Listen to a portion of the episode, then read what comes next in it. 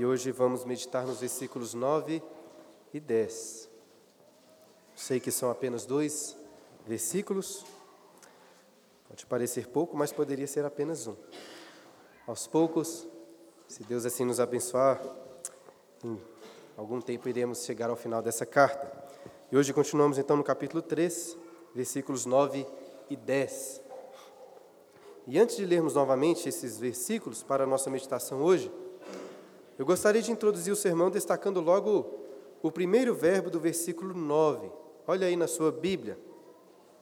Paulo tem falado um pouco, nesse, um pouco do seu ministério nesses versículos. E agora ele usa o verbo manifestar para descrever uma de suas funções como apóstolo de Cristo Jesus. E algo que eu gostaria de destacar neste verbo é que eu acho que a nossa versão não escolheu a melhor tradução possível. O verbo grego utilizado por Paulo é fotizo. E eu cito o termo original, fotizo, apenas porque se assemelha muito a uma palavra que nós utilizamos em nossa língua, a palavra foto. E acredito que vocês conseguem facilmente fazer a associação entre, entre esses termos, visto que esse verbo grego é traduzido em várias outras passagens bíblicas como iluminar. Inclusive, nessa mesma carta aos Efésios, Paulo já utilizou esse verbo lá no capítulo 1, versículo 18, quando orou para que os olhos dos corações dos seus leitores fossem iluminados. Então eu disse que a nossa versão não escolheu a melhor tradução possível, porque faz muito mais sentido lermos o papel destacado por Paulo nesse versículo como sendo de iluminar qual seja a dispensação do mistério. O, trabalho de Paulo é levar a luz a mesma forte luz que o alcançou na estrada para Damasco, lançando-o no chão, cegando seus olhos físicos, mas iluminando os olhos do seu coração. Como lemos durante a liturgia, eu ressaltei no, no texto de Atos, capítulo 26, em que Paulo narra o seu chamado perante o rei Agripa, ele conta que Cristo o enviou aos gentios, abre aspas, para lhes abrires os olhos e convertedes das trevas para a luz. Eu não sou profeta, muito menos apóstolo. Ainda assim, ao meditar nesse texto, tenho refletido muito sobre o meu próprio ministério pastoral. Porque acredito que nós, ministros da palavra de Deus, também temos esse papel de levar a luz que ilumina os olhos dos corações, dissipando as trevas. Não sei se vocês já notaram, mas muitas vezes, principalmente após algum estudo assim mais, mais denso, eu digo o seguinte: espero que tenha ajudado mais do que atrapalhado. Ou seja, espero ter lançado mais luz sobre um determinado texto ou determinado assunto, ao invés de deixar mais trevas, ainda mais trevas e confusões.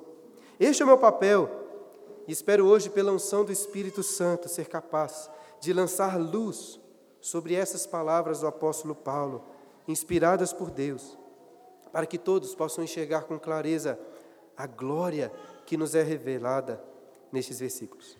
E assim gostaria de convidá-los a lerem novamente esses dois pequenos versículos para a nossa meditação de hoje, de Efésios capítulo 3, versículos 9 e 10.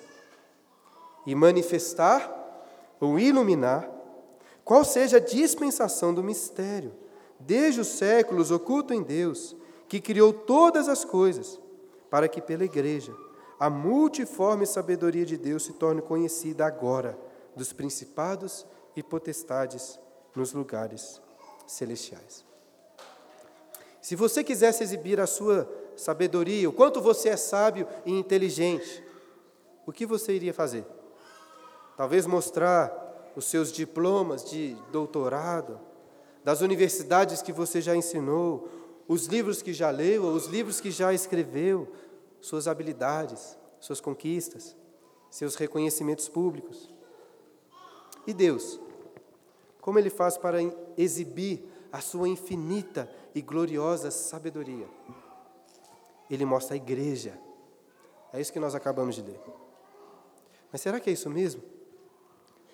Ao olhar para tantos problemas hoje na igreja, você pode se perguntar: será que Deus já deu uma olhada para como as coisas estão, para conferir se a igreja realmente é a melhor manifestação da sua sabedoria. Será que a igreja não tem sido vergonha para o nome de Deus? Não seria melhor, talvez, dizer que a sabedoria de Deus é manifestada nas obras da criação? Inclusive, essa é a constatação do salmista, lá no Salmo 104, que lemos durante a liturgia, quando ele, contemplando e meditando na criação, exclamou: Que variedade, Senhor, nas tuas obras, todas com sabedoria as fizeste. Cheia está a terra das tuas riquezas. Na semana passada eu estava na praia, uma praia bem simples em Ubatuba, no interior de São Paulo, bem vazia, e que de longe não deve ser a praia mais bonita do mundo, nem mesmo do Brasil. Ainda assim, é lindo demais. O contraste do oceano azul, mais escuro, com a areia amarela, junto com as várias cores das montanhas das regiões, a vegetação bem verde, o marrom, o cinza das pedras, o branco das nuvens e o céu azul claro formam uma paisagem maravilhosa, de tirar o fôlego daqueles que têm olhos para contemplar. E nessa variedade de cores, tons, texturas e paisagens, eu pude contemplar a glória da sabedoria de Deus no mundo que foi criado. Entretanto, a praia não era a maior manifestação da glória de Deus naquela cidade. Foi somente no domingo, quando fomos a uma pequena igreja na cidade, que eu pude contemplar de forma mais viva a sabedoria do nosso Deus. Não que eu tenha pensado isso no dia. Confesso que estando na praia de férias, a igreja poderia não parecer o melhor lugar para ir. Eu precisava e ainda preciso da luz que Paulo traz nesses versículos para perceber que não existe nada de mais precioso nesse universo do que um grupo de pessoas diferentes, mas unidas, para adorar o Senhor. Aos olhos humanos pode parecer difícil olhar para as igrejas na terra, até mesmo para a nossa igreja, e contemplar a multiforme sabedoria de Deus. Infelizmente, ainda não somos uma igreja que foi completamente glorificada. Na realidade, trazemos muitas desonras ao nome do Senhor.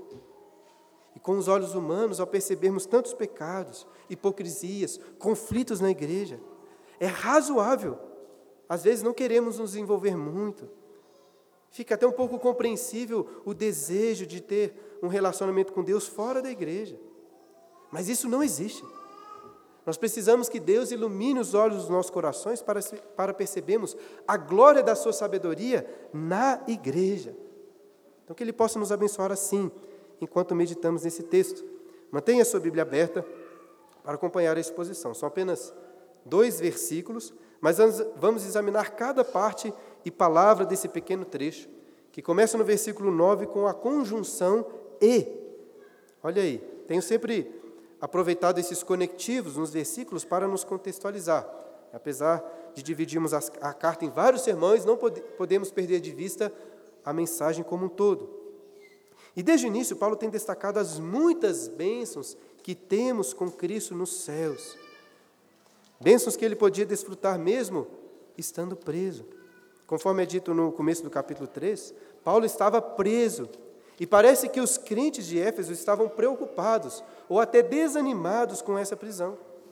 E para encorajá-los, Paulo apresenta nesses versículos um breve relatório do seu ministério, mostrando, dentre outras coisas, que o próprio Jesus o queria ali na prisão. O apóstolo se via como um prisioneiro de Cristo Jesus. Dessa forma, ele conclui essa sessão lá no versículo 13, dizendo: Olha aí, portanto, versículo 13: Vos peço que não desfaleçais nas minhas tribulações por vós, se referindo às suas cadeias, pois nisso está a vossa glória. Então devemos ler todo, todos esses versículos com esse pano de fundo, entendendo que estamos aqui diante de um relato profundamente pastoral, de um apóstolo que estava preso, mas que não queria deixar a igreja desencorajada por isso, pelo contrário. Paulo queria que os efésios olhassem para as suas algemas e contemplassem nelas a glória do Evangelho. Nos versos 7 e 8 que meditamos a última vez, Paulo destacou que, apesar de ser o menor de todos os santos, É o último na lista do draft a ser escolhido, já que ele era o perseguidor da igreja. Deus concedeu a ele a graça de ser o apóstolo dos gentios, para pregar a eles o evangelho das insondáveis riquezas de Cristo.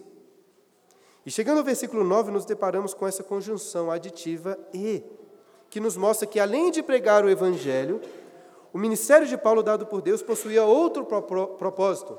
Qual propósito? É o que verso, é o que o verso 9 continua dizendo. Olha aí.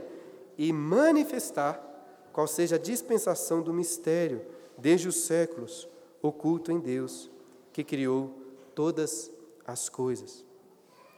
Introduziu o sermão explicando que esse verbo manifestar seria melhor traduzido por iluminar, assim como aparece em outras passagens, inclusive nessa carta aos Efésios. E como disse, o trabalho de Paulo era o de levar a luz às pessoas, a mesma forte luz que o alcançou naquela estrada para Damasco, iluminando os olhos do seu coração.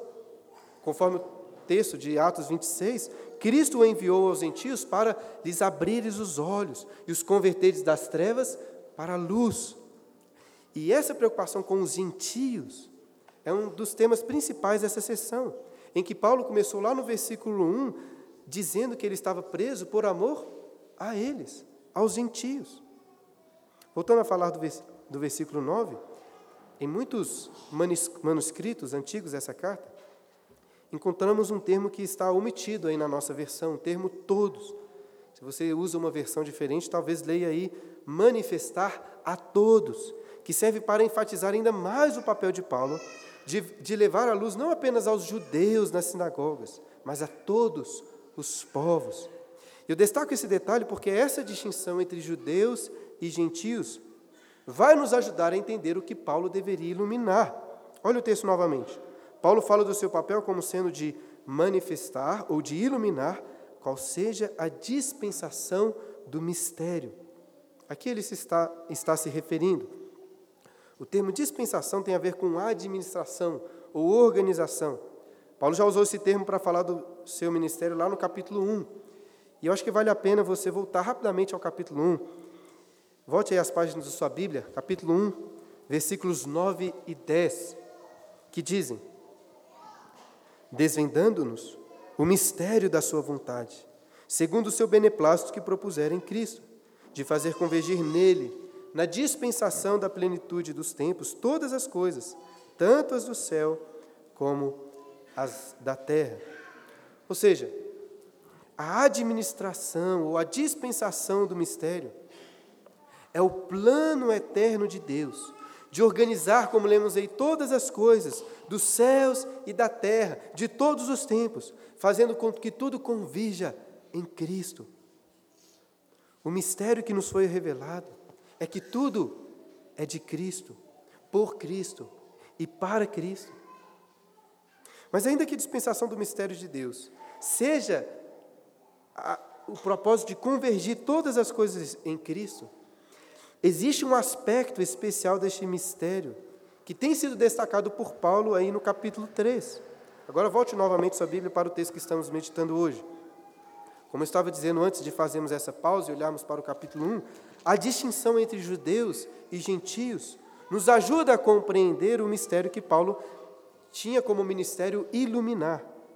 Desde o primeiro versículo do capítulo 3, Paulo está dirigindo, se dirigindo especialmente aos seus leitores gentios, revelando um mistério que nem os maiores profetas do Antigo Testamento conseguiram vislumbrar. Tanto que agora no versículo 9, repare, Paulo volta a falar deste mistério ou que esse mistério, desde os séculos, estava oculto, oculto em Deus. Como assim? O que estava oculto em Deus? Eu já expliquei isso em outro sermão, quando meditamos no versículo 5, mas como Paulo levanta esse ponto novamente, vou explicar mais uma vez. Nos séculos passados, no Antigo Testamento, já era sabido que os gentios, que são esses, essas pessoas de outros povos, fora de Israel, seriam alvo da graça de Deus. Eles fariam parte do povo de Deus. Entretanto, nunca passou, nem estava oculto, nunca passou pela mente dos crentes do passado que isso iria acontecer com os gentios, se tornando um único povo junto com os judeus, em Cristo, em um único corpo, em uma única igreja, sem qualquer distinção, sem qualquer barreira e sem o reino de Israel com todas aquelas cerimônias e costumes.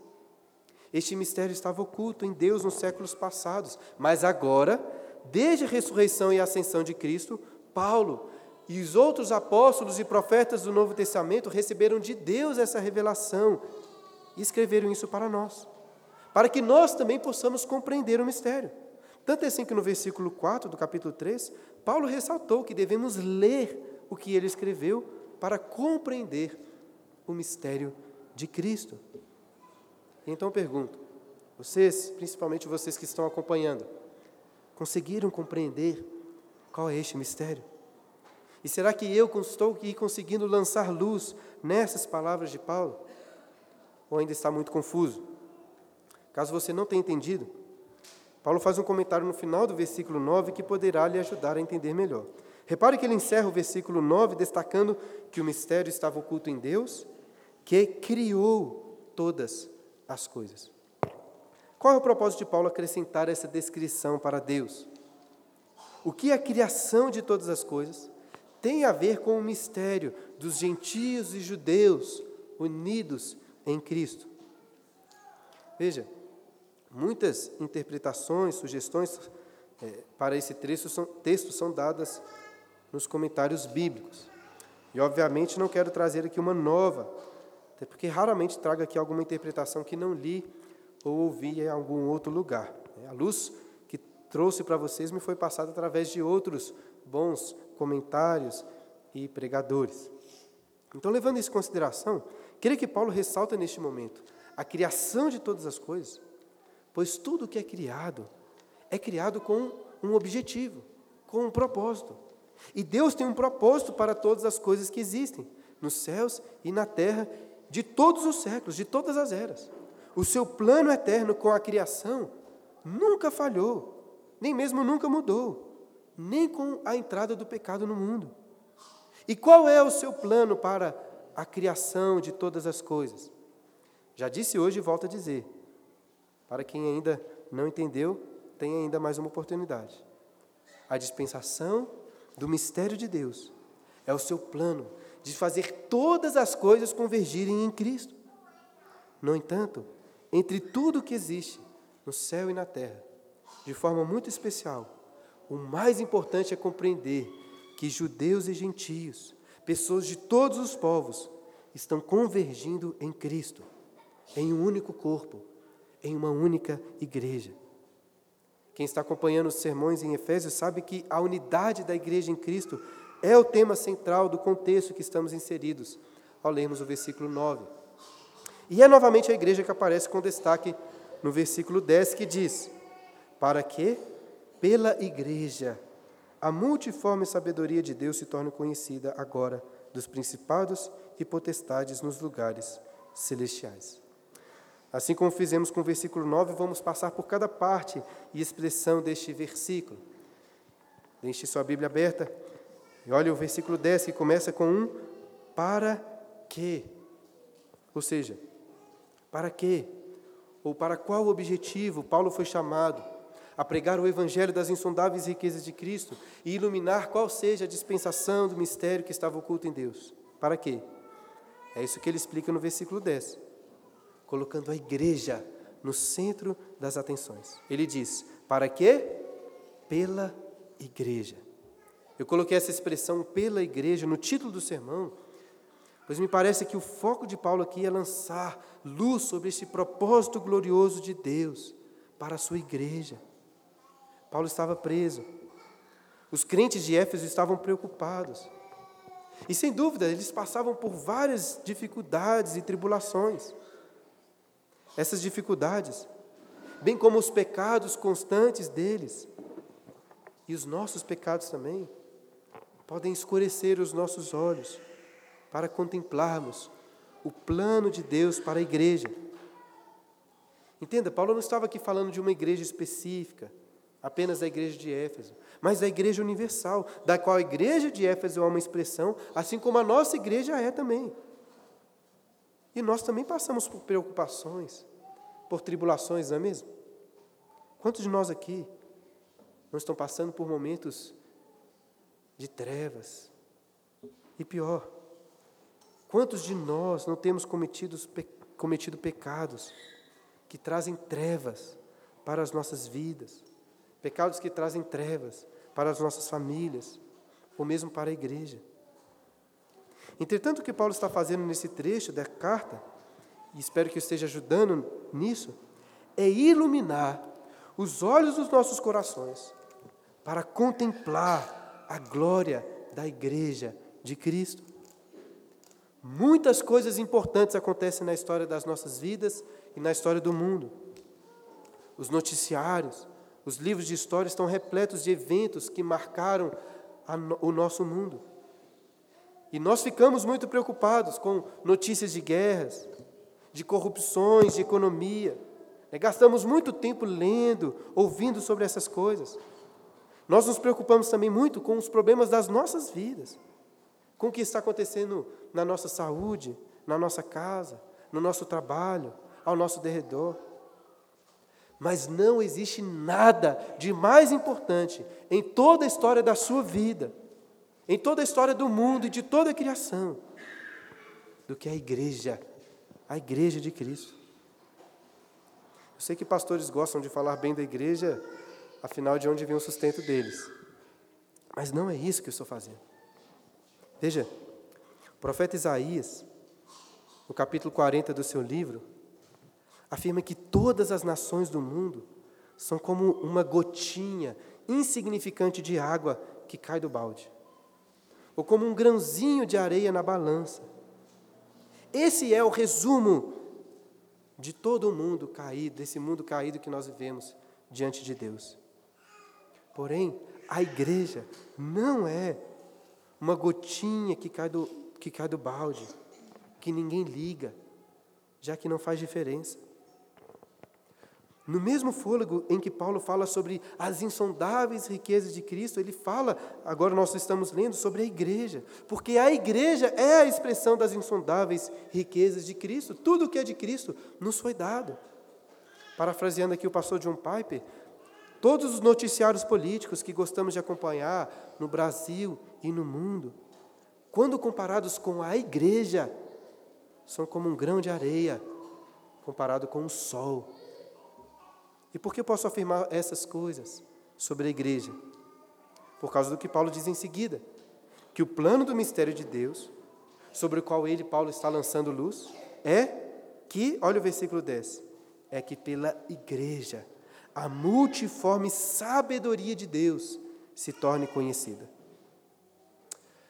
Aqui parece até que Paulo está inventando uma palavra, pois o termo grego que foi traduzido por multiforme não aparece em nenhum outro lugar da Bíblia e é, segundo os estudiosos, uma palavra extremamente incomum nos demais escritos da língua grega antiga.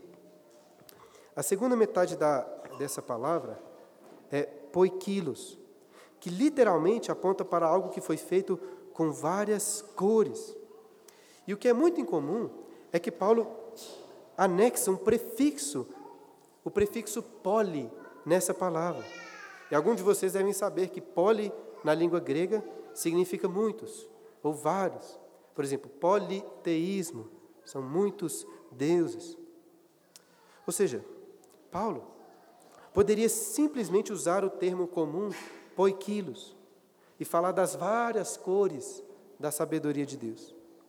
Mas como o apóstolo quer dar uma grande ênfase nessa variedade, ele usa o termo polipoiquilos, para falar das muitas variadas cores da sabedoria de Deus. E o que isso significa? Lembra do início do sermão? Quando citei o Salmo 104, no qual o salmista louva a sabedoria de, de Deus, dizendo: Que variedade, que variedade, Senhor, nas tuas obras. E então eu dei o exemplo da paisagem na praia que faz ali um belo contraste de várias cores. O azul mais escuro do oceano, o amarelo da praia, o verde na vegetação das montanhas, o marrom e o cinza das pedras, o branco das nuvens, o azul mais claro do céu. essa variedade de cores unidas em uma paisagem, em uma única paisagem, revela a sabedoria do nosso Criador. Um outro exemplo que eu não poderia deixar de dar é a variedade de sabores que Deus, em Sua sabedoria, criou para nós.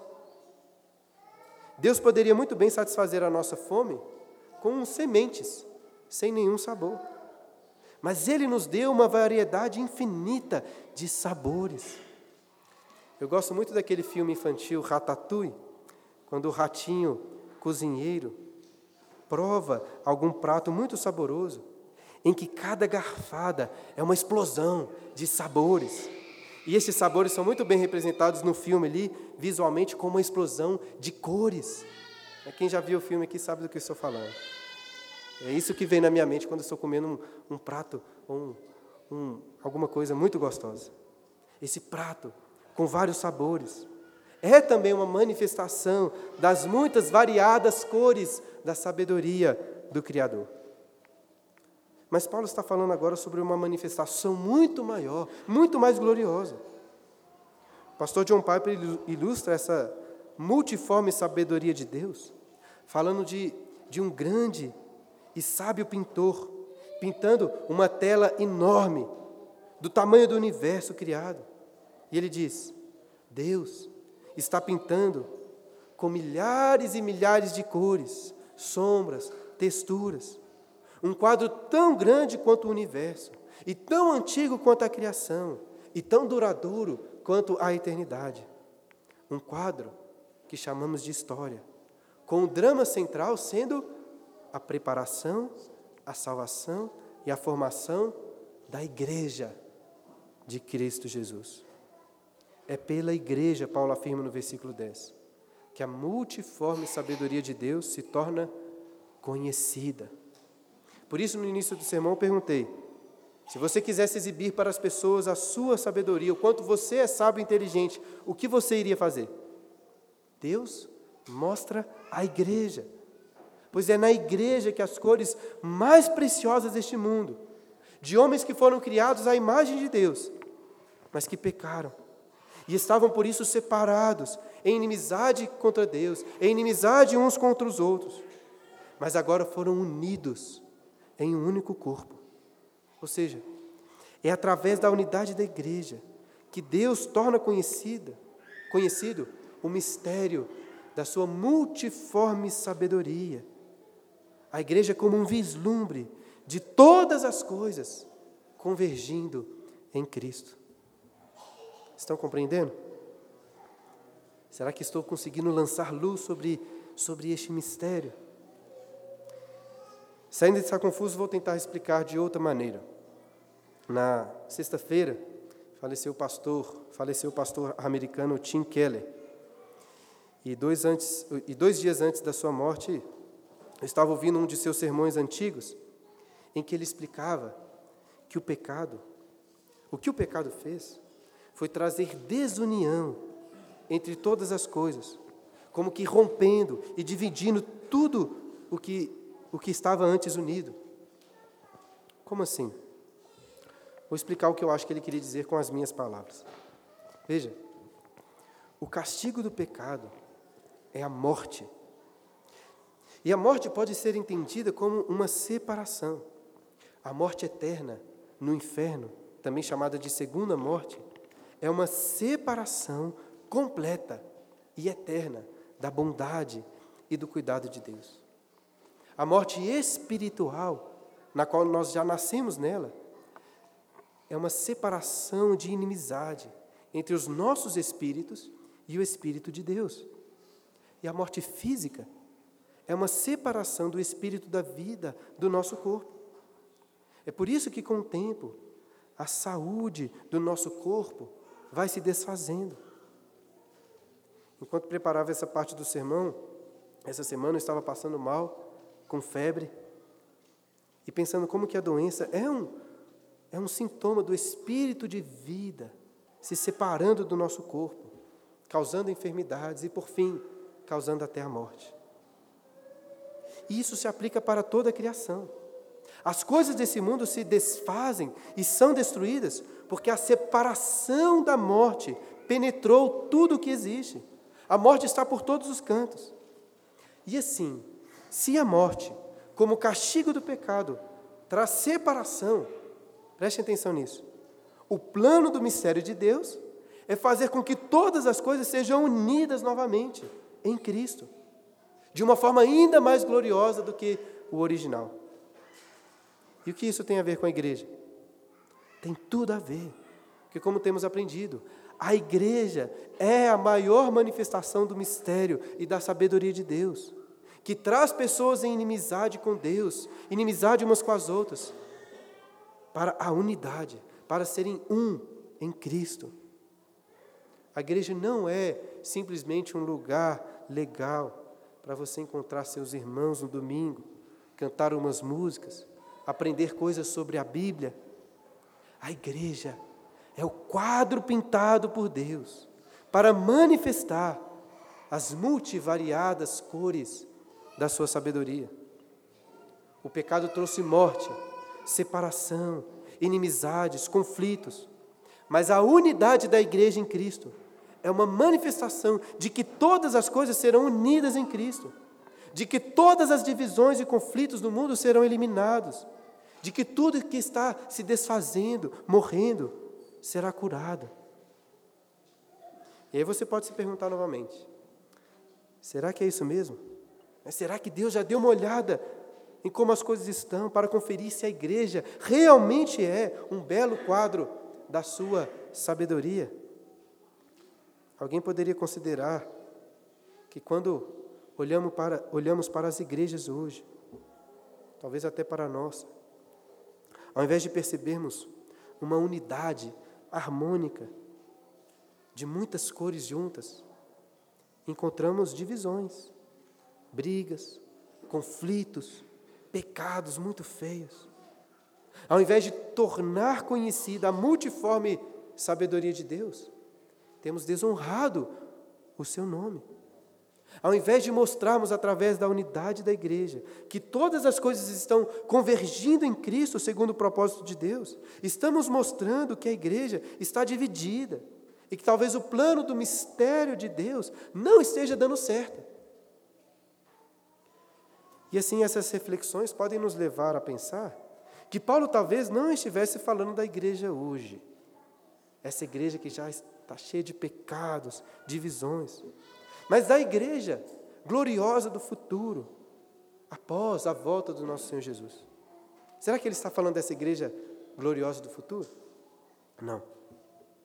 É claro que somente após a vinda de Cristo a igreja será plenamente santificada e glorificada. Mas Paulo não está chamando nossa atenção para essa igreja gloriosa dos novos céus e da nova terra. Olhe novamente para o versículo 10. Para que pela igreja a multiforme sabedoria de Deus se torne conhecida quando? No futuro, quando Cristo voltar? Não. Agora. Agora.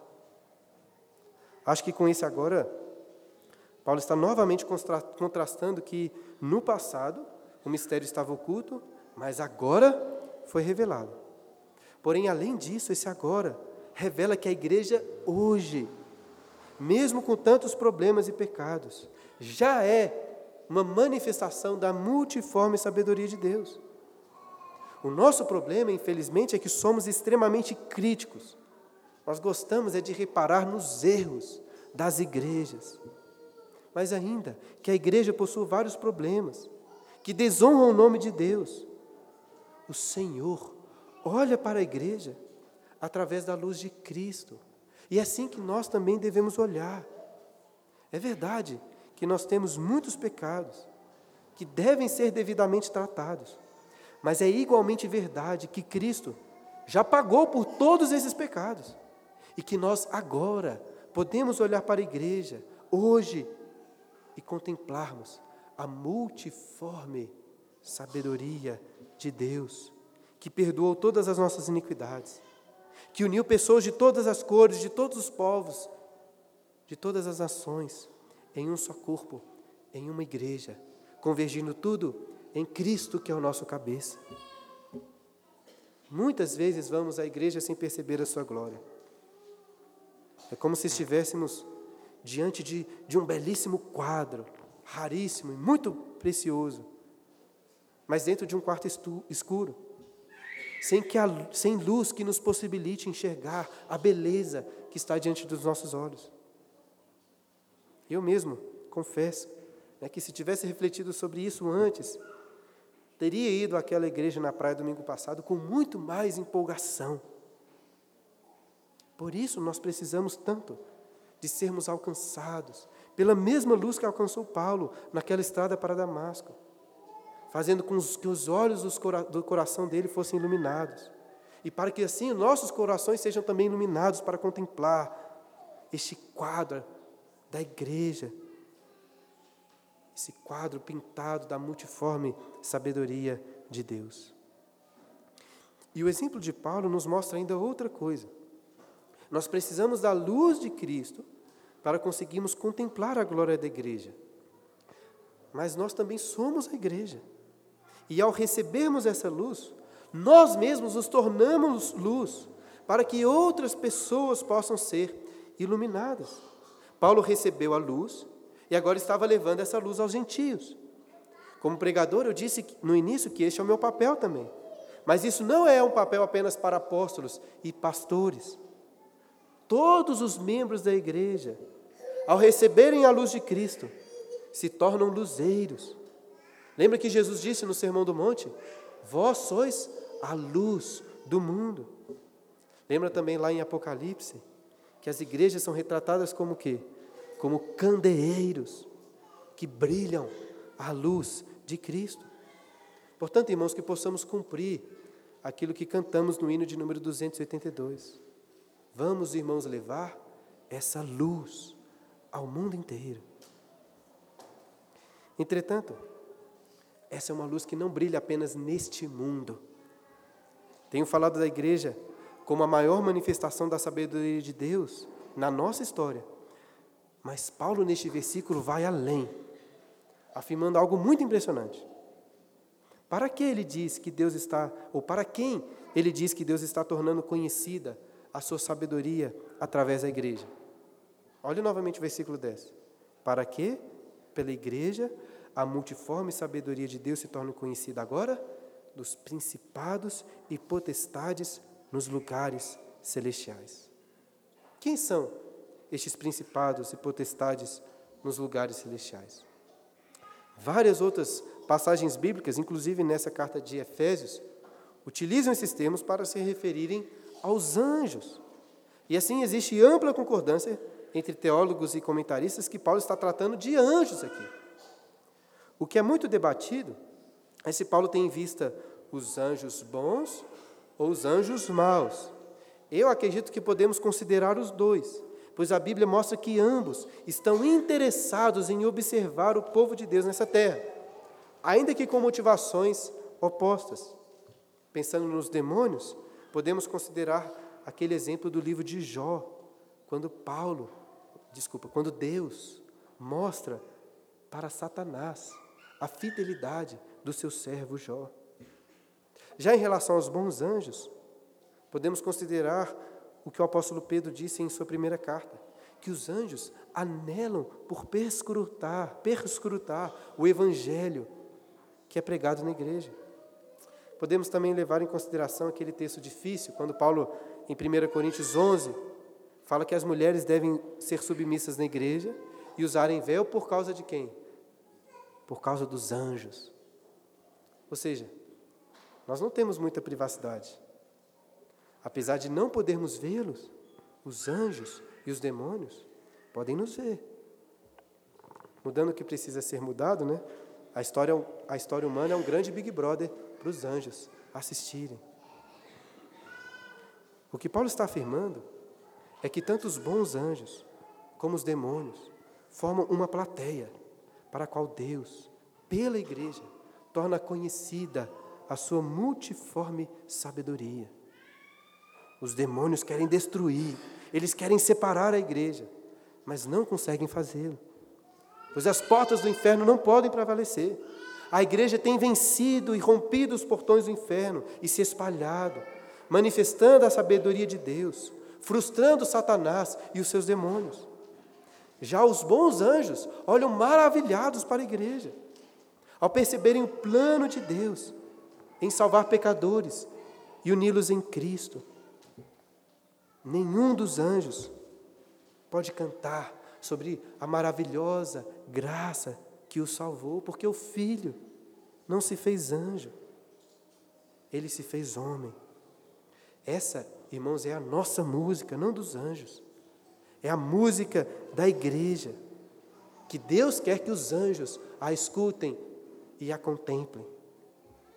E por que será que Paulo está falando dos anjos aqui? Não estava ensinando os anjos, Paulo. O que isso tem a ver com seus leitores da igreja de Éfeso? O que isso tem a ver com os leitores da igreja hoje, da igreja peregrinos? Acredito que essa menção dos anjos tem como objetivo abrir os nossos olhos para contemplar a glória da igreja, já que facilmente nos acostumamos com as coisas, facilmente paramos de ficar maravilhados. Por exemplo, eu falei da praia antes. E um mineiro né, que vai à praia, só de vez em quando, quando chega lá, fica muito empolgado com o mar, com a paisagem, com o barulho das ondas, até mesmo com as conchinhas na areia.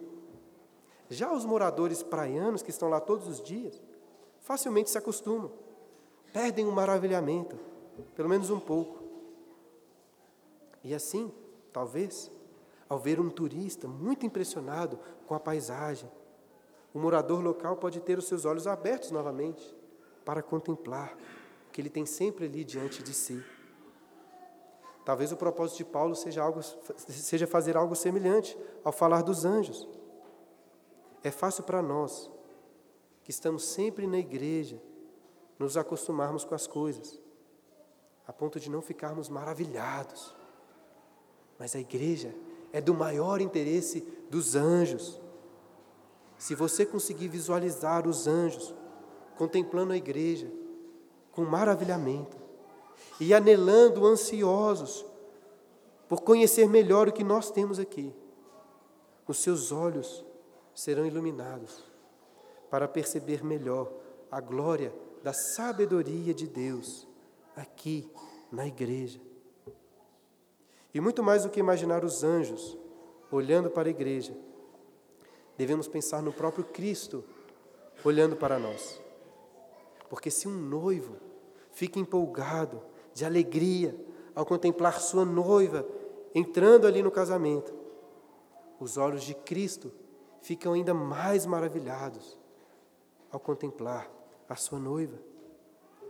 A maior, prova, a maior prova do valor da igreja é o que Cristo fez por ela.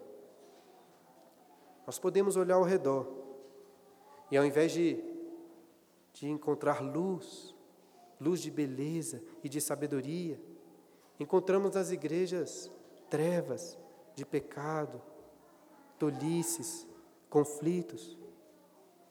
Mas Cristo assumiu essas trevas sobre si. Se o pecado trouxe morte, como expliquei, Cristo assumiu a nossa morte na cruz. Ele sofreu intensas dores e enfermidades, culminando na sua morte física, com o espírito de vida se separando do seu corpo. Ele sofreu a morte espiritual, clamando: Eli, Eli, lama sabachthani, Deus meu, Deus meu, por que me desamparaste? E pior, ele sofreu a morte eterna, a morte eterna, pagando o castigo do inferno em nosso lugar. Na cruz, todas as cores da multivariada sabedoria de Deus se apagaram, pois a própria sabedoria encarnada foi envolta em densas trevas. Os anjos, suponho, olharam tristes, olharam assustados, enquanto Satanás e seus demônios olharam com, com excitação, achando que tinham triunfado. Porém, em sua morte, em sua completa separação, Jesus derrotou a morte. Jesus eliminou todas as, separações, conquistando a plena unidade da igreja. foi justamente quando Deus pintava as cores mais escuras em seu quadro e os demônios começaram a se vangloriar que as cores mais vivas e belas apareceram, fazendo os demônios rangerem seus dentes. Quando as trevas foram mais densas, a luz do mistério oculto de Deus brilhou ainda mais forte, salvando e iluminando as belas cores de diversas pessoas, de todos os povos, línguas e nações que foram salvas em Cristo. E essa luz alcançou o apóstolo Paulo na estrada para Damasco, cegando seus olhos físicos, mas iluminando os olhos do seu coração. E agora, essa mesma luz brilha nas páginas das nossas Bíblias. Irmãos, que o Espírito Santo use essa luz para cumprir o propósito do ministério que foi dado a Paulo, de abrir nossos olhos, nos convertendo das trevas para a luz. É uma bênção receber a luz para podermos contemplar as multivariadas cores da sabedoria do Criador, revelada nas paisagens, revelada nos alimentos, revelada em diversas outras áreas da criação. Mas que Deus ilumine nossos corações para perceber que de todas as coisas que foram criadas, não existe nada de mais precioso neste universo do que um grupo de pessoas diferentes, mas que estão unidas para cultuar ao Senhor. Não existe nada de mais importante na sua história, na história do mundo e de toda a criação, do que a igreja de Cristo. Não tem nada que os demônios odeiem mais nessa, odeiam mais nessa terra. Nada que os bons anjos admirem com maior prazer. A igreja é o quadro pintado por Deus para manifestar as multivariadas cores da sua sabedoria. Se o pecado trouxe morte, separação, inimizades e conflitos, a unidade da igreja é uma manifestação de que todas as coisas serão unidas em Cristo, que todas as divisões e conflitos no mundo serão eliminados e que tudo que está se desfazendo, tudo que está morrendo, será curado.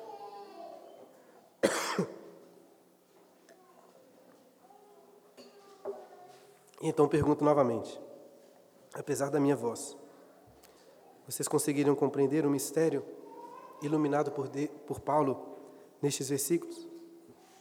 Será que eu consegui lançar luz nesse texto? Ou ainda está confuso? Espero ter ajudado mais do que atrapalhado, trazendo luz, ao invés de deixar ainda mais trevas e confusão. Espero que agora você consiga perceber melhor as multivariadas cores da sabedoria de Deus na Igreja de Cristo, não apenas de forma intelectual, mas com todas as áreas do seu coração. Que essa luz nos alcance para que possamos contemplar a Igreja com grande admiração, amor e assim que você e eu possamos levar essa luz para o mundo em trevas no qual vivemos. Que nossa igreja seja um candeeiro brilhando forte em todo o universo, até as regiões celestiais, diante dos principados, diante das potestades e principalmente diante do nosso noivo, o nosso Senhor Jesus. Amém.